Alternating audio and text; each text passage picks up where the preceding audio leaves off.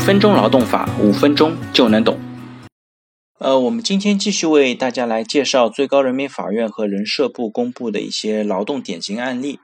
那今天的案例呢，是新冠肺炎期间如何支付因为滞留湖北劳动者在企业停工停产期间的工资待遇。李某呢是某直辖市软件公司的工程师。二零二零年一月二十日呢，因为客户的需要，公司派李某到湖北进行系统维护。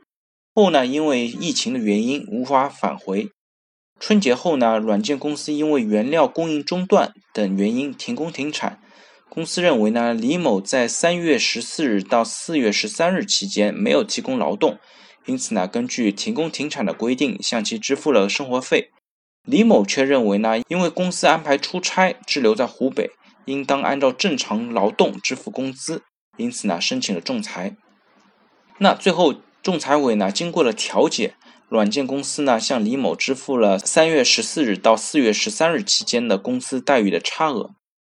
那这个案件的焦点呢是软件公司因为新冠疫情的停工停产，而李某呢因公滞留湖北。他的工资待遇应该怎么来处理？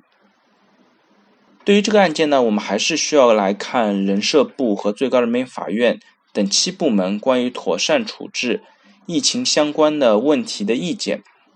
李某虽然没有返岗，不能够通过其他方式提供正常的劳动，但是呢，他的不能返岗是因为用人单位安排出差而滞留湖北的。他的滞留行为呢，是为了完成用人单位安排的工作内容导致的。因此呢，应当视作为正常劳动。他在超过一个工资支付周期之后呢，也应当按照正常的工资领取。那在新冠疫情这个特殊情况下呢，在引导用人单位和劳动者共担责任、共度难关的同时，还需要考虑劳动关系的人身从属性、依附性等特点。也就是劳动者的劳动呢，是以用人单位的安排为前提。如果因为工作原因导致滞留而无法提供正常劳动的，要充分考虑无法提供劳动的正当性，并且和劳动者能够正当劳动而没有办法提供劳动的情形呢区分开来。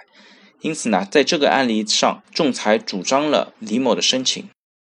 好了，大家如果对我今天的话题有任何的问题或者建议呢，非常欢迎在我的音频下方留言。也非常欢迎将我的音频转发给任何有需要的朋友，也许真的可以帮助到他。那我们下一期再见。